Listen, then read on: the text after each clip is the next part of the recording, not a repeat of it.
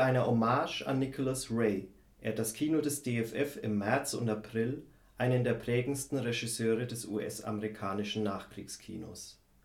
Ray galt zeit seines Lebens als unangepasster, dennoch gelang es ihm im Verlauf seiner Karriere, dem strikten Studiosystem Hollywoods eine Vielzahl an persönlichen Filmen abzuringen. Mit meinem Kollegen Björn Schmidt aus der Kinoabteilung des DFF spreche ich über Rays Filmhandschrift, die tragischen Außenseiterfiguren, die im Zentrum der Filme stehen, Rays Rolle in Hollywood, sein Ansehen in cinephilen Kreisen und sein Gespür für visuelle Gestaltung. Ich bin Tobias Hüser und ihr hört Alles ist Film, den Podcast des DFF. Ja, hallo Björn. Hallo. Zusammen mit deinem Kollegen Andreas Beilatz hast du die Hommage an Nicholas Ray kuratiert, die bereits am 1. März mit Rays Debütfilm They Live by Night aus dem Jahr 1948 gestartet ist. They Live by Night erzählt die Geschichte einer tragischen Liebe als düsteren Film noir. Gibt es denn bereits in seinem ersten Film Motive, die sich durch sein ganzes Werk ziehen? Also auf jeden Fall kann man sagen, dass Ray eigentlich quasi mit seinem ersten Film bereits sowas wie eine wiedererkennbare Handschrift zeigt. Du hast es ja schon erwähnt, die Geschichte ist quasi ein, so eine Mischung aus einer tragischen Romanze und einem Film noir. Und das ist vielleicht auch so ein Charakteristikum von vielen Filmen von Ray, dass er sehr stark mit Genres, also sei es der Film noir, ähm, sei es ähm, der Western, oder das Melodram arbeitet, aber die gleichzeitig überformt oder mit anderen Genres verbindet oder darüber hinausgeht. Auch quasi was den, den Stoff angeht, eben diese Geschichte zwischen zwei, zwei jungen Menschen, die ähm, ja, sich verlieben, aber quasi durch ähm, und auch so ein bisschen zu Außenseitern werden eben und, ähm, dann wiederum auf eine Gesellschaft treffen, die quasi diese Liebe zwischen den beiden gar nicht erst aufkommen lässt oder schon im Keim erstickt und eben diese Außenseiter quasi nicht gewähren lässt. Das ist eigentlich schon so ein Grundmotiv oder, oder diese Figur des Außenseiters oder Outlaws, der Außenseiterin, ist eigentlich eine, die in fast jedem Film von Ray vorkommt. Ray selbst galt ja auch als unangepasster im Hollywood-System. Wie lässt sich denn seine Außenseiterrolle erklären? Hm, also zum einen ist, ist quasi seine Biografie sehr interessant, eigentlich auch quasi fast schon so eine Art Filmstoff, quasi wie. Also er hat sehr viel und heftig gelebt, bevor er überhaupt erst zum, zum Film gekommen ist. Er hat äh, verschiedenste Sachen gemacht, ähm, war viel in linken Theaterkreisen unterwegs, aber hat eigentlich ähm, auch, also ist über diesen Theaterzugang eigentlich ähm, erstmal zur, zur Kunst gekommen und hat erst später sich für Filme interessiert und ähm, seinen ersten Film eben mit 37 Jahren erst gemacht und zum Teil auch einige Monate bei dem berühmten Architekten Frank Lloyd Wright quasi so eine war in so einem utopischen Projekt oder in, in, in so einer Künstlerkolonie quasi ähm, und hat dort äh, eben die Arbeit des Architekten kennengelernt und hat so eben viele verschiedene Sachen. Er war zum Beispiel auch, ähm, hat sich für, für Folk Music quasi, hat er gesammelt oder auch eben Interviews zu so Folk-Traditionen quasi gesammelt in, in ganz Amerika. Also er ist so ein, jemand, der gar nicht mal so sehr jetzt von vornherein die Idee hatte, ähm, Filmemacher zu werden, sondern erst durch Umwege dann nach Hollywood gekommen ist und das irgendwie dann auch sich in seinen Filmen widerspiegelt, dass sie sehr facettenreich sind und schon von Anfang an so einen sehr persönlichen Zugang haben, eben im System eigentlich äh, in Hollywood, was ja sehr durch Arbeitsteilung und klare Prozesse und oder dass es um eine Wiederholung von Strukturen geht und eine Wiedererkennbarkeit, die er dann eigentlich mit seinen Filmen von Anfang an durchbricht, indem er eben sehr persönliche, zum Teil auch romantisch-fatalistische Filme dann eben gemacht hat und zu diesen Außenseiterfiguren ist noch erwähnenswert, dass bei ihm eben merkt man wirklich so eine Zärtlichkeit für die Figuren, dass er auch die sehr intim auch darstellt und man direkt eigentlich merkt, dass er auf der Seite seiner Figuren stellt und somit auch Stellung bezieht eben zu der Frage, ähm, ja, wo er sich selber sieht. In der Reihe sind ja auch zwei Western zu sehen, Run for Cover am 16. März und zuvor Johnny Guitar am 11. und 13. März. Man kann sie im Vergleich zu anderen Hollywood-Produktionen als eher unkonventionelle Western betrachten. Mit welchen Regeln des klassischen Westerns bricht Ray denn hier? Hm, was man jetzt auf jeden Fall sagen kann, oder was er selbst über Johnny Guitar gesagt hat, war eben, dass es ein Western ist, der alle Regeln des Westerns bricht. Das ist vielleicht in gewisser Weise eine, auch eine Übertreibung von ihm, also auch so ein bisschen so ein Kokettieren eben mit so einer ähm, Unangepasstheit. Und was man vielleicht auch sagen kann, ist, dass natürlich äh, jetzt die Studios und das Hollywood-System auch so ein bisschen davon lebt, von so Figuren, die so Außenseiter sind oder unangepasste. Und äh, man natürlich trotzdem sagen muss, dass Ray schon auch sehr erfolgreich in, in Amerika war und ähm, auch einer der großen Regisseure ähm, zur Zeit. Aber ähm, eben die Filme trotzdem so eine Art Widerständigkeit haben und eben auch diese beiden Western, die du schon erwähnt hast, äh, sehr interessant sind, weil sie eben Themen und Motive des Westerns aufgreifen, aber diese in gewisser Weise dann nur als Startpunkt ähm, nehmen für eigentlich eine Untersuchung von eben Sachen, die ähm, Ray besonders interessiert haben, so die Arbeit mit psychologischen Konflikten, die dann wiederum aber in das Formale ausgelagert werden, also in die Arbeit mit Farben, mit Räumen und ähm, der ähm, Filmemacher Jim Jarmusch hat es einmal in Bezug auf Ray eben Emotional Landscapes genannt, was Ray so gut darstellen kann, eben quasi Gefühle nach außen zu kehren und ähm, in die Form zu bringen, also in, in das Spiel mit Farben und Kostümen, aber eben auch ist Ray bekannt als jemand, der gut mit Darstellern und Darstellerinnen arbeiten konnte und eben oft auch eine sehr gute Performance aus ihnen rausholen konnte. Und das ähm, sieht man eben auch insbesondere in Johnny Guitar, der ähm, wirklich zwei ähm, tolle Frauenfiguren im, eigentlich im Zentrum der Handlung hat. Und dieser klassische Western ähm, Topos, dass es eben um Duell zwischen zwei Männern geht oder einen Mann eben als starker Held auftritt, ist da so ein bisschen unterwandert, dass die Rollen eigentlich umgedreht werden, dass es eigentlich um einen Konflikt zwischen zwei Frauen geht, die eben und der sehr von Wut, ähm, Liebe und Hass, also so eine Mischung von äußersten Emotionen gekennzeichnet ist. Das Tolle eben daran ist, dass, dass er sehr expressiv und fast schon so melodramatisch dann den Western überformt. Das, das ist so ein, ähm, ein Film von ihm heißt Bigger Than Life und das ist auch so ein bisschen, finde ich, zieht sich durch die Arbeit mit Formen, die Ray eben hat, dass es sehr ähm, überhöht und ähm, expressiv dann eingesetzt wird, was also die formalen Gestalt Gestaltungsmittel. Du hast es bereits angeschnitten, wie kaum ein zweiter verstand es Ray, Farbe und das CinemaScope-Format dramaturgisch einzusetzen. Kannst du noch mal etwas näher darauf eingehen, wie das zum Beispiel in Bigger Than Life zum Ausdruck kommt? Da ist es eben dieses ja doch sehr breite CinemaScope-Format, mit dem er arbeitet.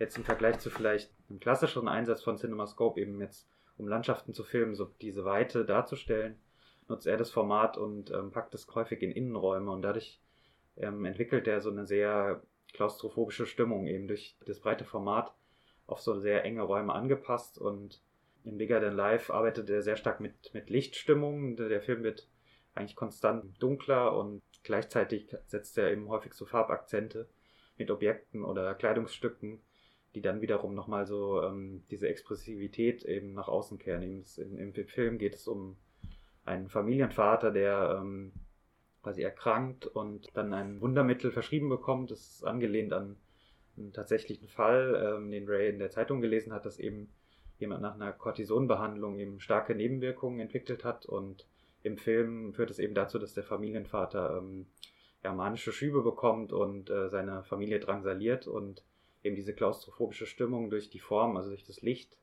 die Perspektiven, aber eben auch den Farbeinsatz diese emotionale ähm, Exzessivität dann auch verdeutlichen. Im Gegensatz zu Hollywood reagierten Jean-Luc Godard und François Truffaut, die später bekanntesten Vertreter der Nouvelle Vague, in der Karriere du Cinema begeistert auf Rays Filme. In einer Kritik zu Bitter Victory, der am 22. März im Kino des DFF zu sehen ist, schrieb Godard: Das ist nicht Kino, das ist besser als Kino. Was sahen Sie in Rays Film in den 50ern, was andere damals noch nicht erkannten? Zunächst anzumerken wäre, dass schon man auch sehen muss, dass Ray in Hollywood durchaus auch Erfolg hatte. Also es nicht ein kompletter Außenseiter war, dessen Filme auch gar nicht wahrgenommen wurden, aber es ist schon so, dass zunächst dann die britische und später die französische Filmkritik quasi seinen, seine Filme ähm, ja, wiedergesehen hat oder zum ersten Mal gesehen haben und begeistert auf diese reagiert haben und was jetzt ähm, die Cahiers du Cinema betrifft, man es so erklären kann, dass sie so begeistert waren, eben weil ähm, es auch gut in ihr in ihr Muster reingepasst hat, dieser Politik des Auteurs, also so eine Idee von einem Autorenfilm mit einem Regisseur, der eine besondere Handschrift hat und in gewisser Weise war dann eben für Jean-Luc Godard oder Truffaut oder auch Rivette ähm, quasi Nicolas Ray so eine Art Musterbeispiel für einen Auteur, der eben durch sein ganzes Werk ähm, bestimmte ähm, Techniken immer wieder einsetzt, bestimmte Themen auch ähm, verfolgt. Und das kann, also dem würde ich zum einen zustimmen, andererseits vielleicht aus heutiger Sicht kann man auch diese Haltung kritisch betrachten, dass eben diese Autorenpolitik auch sehr stark den Blick halt auf bestimmte Elemente formt und andere dadurch vielleicht verstellt. Also dass das vielleicht auch eine gute Gelegenheit ist, mit der Reihe ähm, die Filme nochmal zu sehen oder zum ersten Mal eben auf der großen Leinwand zu sehen und diese großen Elogen und das heftige Lob, was, was Rays Filme eigentlich auch oft erzeugen, das vielleicht nochmal neu zu hinterfragen oder anders zu sehen. Ja, kommen wir doch mal zu einem Wendepunkt in Rays Karriere. Zehn Jahre nach They Live by Night entstand im Jahr 1958 Party Girl, ein Film über einen Gangsteranwalt, der sich in eine Tänzerin verliebt. Ein Film, der besonders in cinephilen Kreisen eine besondere Wertschätzung erfahren hat. Christoph Huber vom Österreichischen Filmmuseum bezeichnete den Film als Rays Abschied von Hollywood wobei man sagen muss, dass es Rays erste und einzige Produktion für MGM war und Ray hier zum ersten Mal aus den Vollen schöpfen konnte, was die Produktionskosten anbelangte. Was kam denn nach Rays Abschied von Hollywood? Hm, zunächst kann man vielleicht ein bisschen noch ein paar Jahre früher ansetzen, dass er eigentlich, dass Ray immer wieder versucht hat, auch selbst in Hollywood als eigener Produzent zu arbeiten, also selber Filme zu produzieren, auch um so quasi noch mehr künstlerische Freiheit auch zu erlangen und er in der Industrie aber häufig schon als brilliant but unreliable ähm, bezeichnet, also wirklich ein brillanter ähm, Regisseur, der aber durch eben seine ähm, ja, persönlichen Probleme, seine Alkoholsucht und Medikamentenmissbrauch eben auch sehr ja, unzuverlässig auch in gewisser Weise ist oder eben durch seine Wutausbrüche auch in gewisser Weise dann doch zu unkalkulierbar für dieses doch strikte System in Hollywood eben war und ähm, er deswegen quasi Mitte der 50er eigentlich angefangen hat, in Europa auch ähm, nach Möglichkeiten zu suchen, Filme zu produzieren. Da ist zum Beispiel den, äh, der Film Bitter Victory zu nennen, den wir auch zeigen. Ähm, ist eine britische-französische Produktion, auch mit amerikanischem Geld. Und ähm, nach Partygirl war es dann eben so, dass ähm, er ähm, keinen weiteren Film mehr in Hollywood realisiert hat und eben viel in Europa gelebt hat und dort unter anderem äh, The Savage Innocence gedreht hat. Das ist eine britisch-italienische ähm, Produktion mit Unterstützung von Paramount und ähm, später auch äh, Ende der 50er die Idee hatte, eine Filmschule in Europa zu gründen. Der hatte da, also Nicholas Ray hat dann noch zwei Filme in Europa in Spanien gedreht. Das sind zwei ähm, epische Filme ähm, mit dem Produzenten Samuel Bronston. Das, der eine ist King of Kings, das ist quasi eine Verfilmung des Lebens von äh, Jesus. Der wurde wiederum von MGM dann übernommen nach äh, Fertigstellung und umgeschnitten und Ray war eben sehr unzufrieden mit dem Ergebnis. Der andere Film ist 55 Days at Peking und ein Film über den, den Boxeraufstand. Und auch dieser Film ist quasi, hat kein gutes Ende gefunden, weil Ray ähm, bei den Dreharbeiten zusammengebrochen ist und den Film gar nicht selbst vollenden konnte. Und nach diesen zwei Großprojekten hat Ray sich erstmal ähm, weitgehend zurückgezogen und hat in, ist in Europa viel herumgekommen, in Deutschland Italien, äh, Frankreich gelebt, aber eben keinen Langfilm mehr realisiert und ist Ende der 60er zurück nach Amerika gegangen, dort ähm, so dokumentarisch-politische Arbeiten gemacht ähm, zu Protestbewegungen. Unter anderem hat er auch quasi nach der Ermordung von Fred Hampton, also dem Black Panthers Aktivisten, in dessen ähm, Apartment einige Szenen gedreht. Ähm, das ist aber nie, also alles nicht zustande gekommen, auch weil es eine sehr ähm, äh, hitzige Zeit war, auch politisch sehr aufgeladen und Ray äh, immer schon ähm, quasi auch unter Beobachtung zumindest war. Er hatte eigentlich ähm, durch eine gute Stellung ähm, bei RKO, also bei seinem Hauptstudio, war er weitestgehend eigentlich verschont geblieben von jetzt antikommunistischen Repressionen, aber ähm, seine ganze Karriere lang eben, weil er also eine, auch so eine Affinität hatte für sozialistische Kämpfe oder auch sozialistische Ideen, eben auch aus der linken Theaterszene äh, kommend, ähm, war er auch ähm, eigentlich Zeit seiner Karriere äh, unter Beobachtung. Und in den 70er Jahren dann hat er, eine, hat er verschiedene Lehraufträge gehabt und eben auch einen Lehrauftrag am Harper College in New York und hat da, ähm, oder als sein letzter Film bezeichnet, We Can't Go Home Again, äh, hat er dort mit einigen Studenten als kollaboratives Projekt äh, gedreht und mit der Idee eben ähm, seinen Studierenden quasi äh, das Filmemachen beizubringen, mit ihnen selber einen Film zu machen. Und dieser Film ist eigentlich auch relativ interessant, weil es so eine experimentellere Arbeit ist, die auch mit verschiedenen äh, Splitscreens arbeitet, also so eine Art visuelles Mosaik und verbindet so Zeitgeschehen mit äh, Spielfilmszenen mit den Studierenden, aber eben auch mit so sehr persönlichen Kommentaren. Und also es existiert eine, eine, Schnittfassung davon, wobei man sagen muss, dass der Film nie ähm, als komplett abgeschlossen von, von Ray betrachtet wurde. Also er wurde in, in Cannes 73 gezeigt, aber danach auch immer wieder mal bearbeitet und auch so ein, quasi der Charakter von dem Werk auch so etwas sehr Offenes hat. Ähm, eigentlich bis zu seinem Tod im Jahr 1979 hat er verschiedene kleinere Projekte re, ähm, realisiert und ähm, weitere Lehraufträge gehabt. Da unter anderem hat ihn auch ähm, Jim Jarmusch dann kennengelernt an Universität. Und Wim Wenders wiederum hat mit ihm ein Filmprojekt äh, gestartet, das eben die letzten Monate, Wochen äh, von Rays Leben ähm, dokumentiert. Und Wenders hat diesen Film dann eben nach dem Tod von Ray ähm, fertiggestellt. Der heißt Nix Film, Lightning Over Water. Und geht da auch sehr schonungslos und offen eben das, das Thema der Sterblichkeit an und ist dann auch wiederum ein, ähm, ja, ein interessanter und nahegehender Schlusspunkt von so einem Leben und äh, Karriere. Ja, die Filme, die du jetzt bereits angesprochen hast, Nix Film, We Can't Go Home Again und weitere experimentelle Filme sind dann ja noch im April im Rahmen der Reihe im Kino des DFF zu sehen. Genau, also die, die Idee war mit, mit Party Girl im März ähm, quasi den letzten Film aus seiner Hollywood-Phase zu zeigen, um dann im April eher das, das Spätwerk äh, mit The Savage Innocence und eben den von dir erwähnten Filmen ähm, anzugehen. Und zwar ist wichtig, dann eben beide, beide Facetten zu zeigen, eben diese sehr klassischen äh, Hollywood-Filme, die auch sehr bekannt sind und vielleicht weniger bekannte Filme aus seinem Spätwerk. Abschließend noch die Frage, du hast bereits Wim Wenders und Jim Jarmusch angesprochen, vorhin ging es um die Vertreter der Nouvelle Vague. Welche anderen Filmschaffenden hat Ray denn noch geprägt? Mm, also zum einen genau eben von dir schon erwähnt, Wim Wenders, generell viele Regisseurinnen des neuen deutschen Films, dann eben auch viele ähm, New Hollywood Regisseurinnen und hier ist zum Beispiel auch Martin Scorsese zu nennen, der eben Ray immer wieder ähm, lobend erwähnt.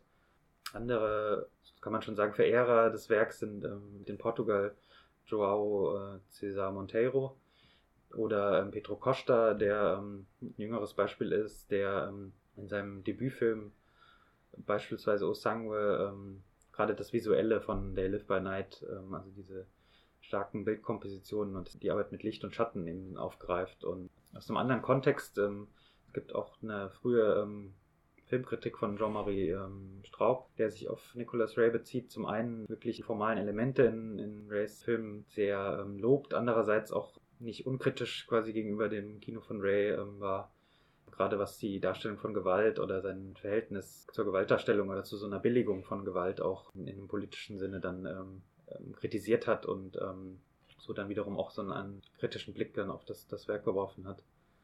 Ganz allgemein kann man sagen, dass eigentlich für Regisseure und Regisseurinnen Nicholas Ray dann ähm, wirklich so ein fester, fester Bestandteil war der Sozialisierung, gerade halt von einer bestimmten Generation. Ist jetzt vielleicht ein bisschen aus dem Blick geraten oder so als als Klassiker ähm, in so einen gewisse, in so einen Schrank auch so gestellt worden, aber ist vielleicht jetzt auch eine interessante Gelegenheit, ähm, ja, die Filme nochmal zu sehen oder jetzt mit ein bisschen Abstand und uh, vielleicht auch einer neueren Generation dann zu präsentieren. Ja, dann ähm, vielen Dank für das Gespräch, Björn. Ja, danke, Tobias. Die Filmreihe Nicholas Ray ist noch den kompletten März und im April im Kino des DFF zu sehen. Das Filmprogramm dazu findet ihr auf unserer Webseite dff.film. Danke fürs Zuhören und bis zum nächsten Mal.